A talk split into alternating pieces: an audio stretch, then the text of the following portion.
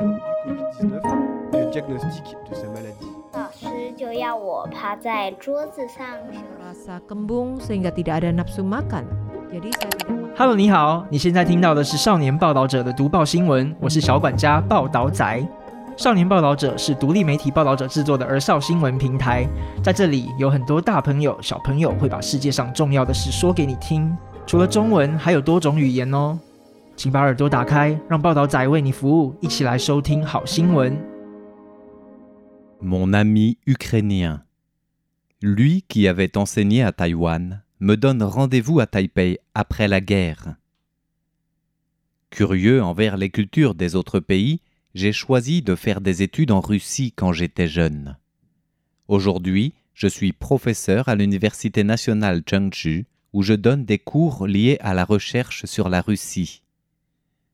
À l'Université Cheongju, il y a certaines facultés très spéciales dont fait partie l'Institut de recherche sur la Russie où je travaille. Il est l'unique de tout Taïwan.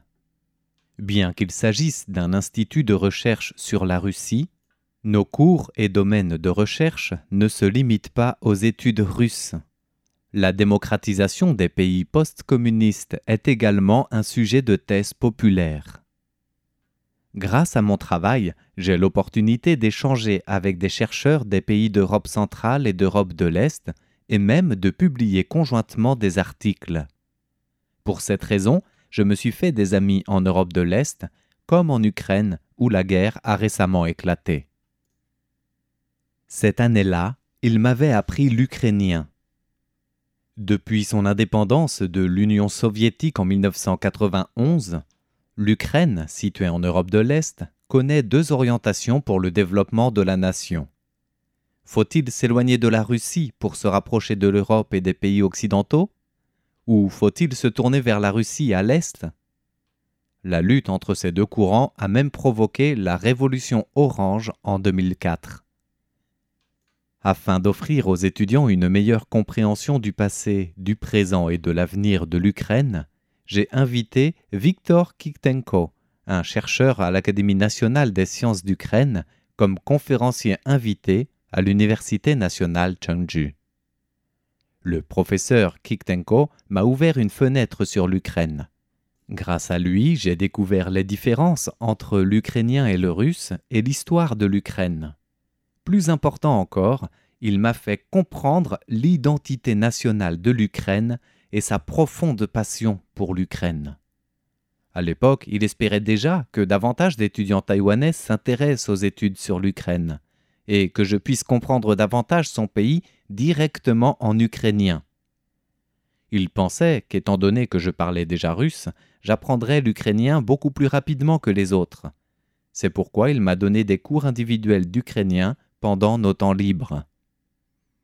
Au début de l'année, lorsque les informations ont rapporté le rassemblement de dizaines de milliers de soldats le long de la frontière ukrainienne par la Russie et l'intensification des tensions entre la Russie et l'Ukraine, j'étais extrêmement inquiet pour mon ami, le professeur Viktor Kiktenko en Ukraine. Je l'ai contacté par les réseaux sociaux et il m'a dit à l'époque que la situation à Kiev, la capitale de l'Ukraine, était relativement stable, et il espérait également que l'armée russe n'envahirait pas l'Ukraine. Perte de contact après le déclenchement de la guerre. Le 24 février, la Russie a orchestré une invasion massive de l'Ukraine et a attaqué Kiev. J'ai soudainement perdu tout contact avec Viktor Kiktenko. En étant à Taïwan, j'ai essayé de le contacter par les réseaux sociaux durant des jours, mais toujours aucun retour. Lorsque j'ai vu les reportages télévisés sur le siège de Kiev par l'armée russe et des immeubles résidentiels cibles de frappes, j'étais non seulement profondément choqué de la cruauté de l'armée russe, mais je m'inquiétais également de la sécurité de mon ami. Compte tenu de ma spécialisation professionnelle, je suis récemment beaucoup invité à des séminaires universitaires ou des interviews dans les médias.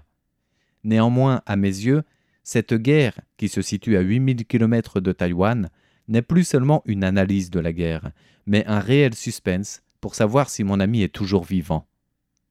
Chaque jour, j'allumais mon ordinateur en espérant recevoir un message de Viktor Kiktenko, mais l'écran restait figé sur nos derniers échanges. Jour après jour, l'armée russe poursuivait son invasion de l'Ukraine par le nord, l'est et le sud. Les tirs russes depuis les avions, les chars et les navires détruisaient le pays des Ukrainiens. Plus les offensives russes s'intensifiaient, plus l'ombre de mon cœur s'étendait. Je lui ai transmis la chaleur et les encouragements de Taïwan.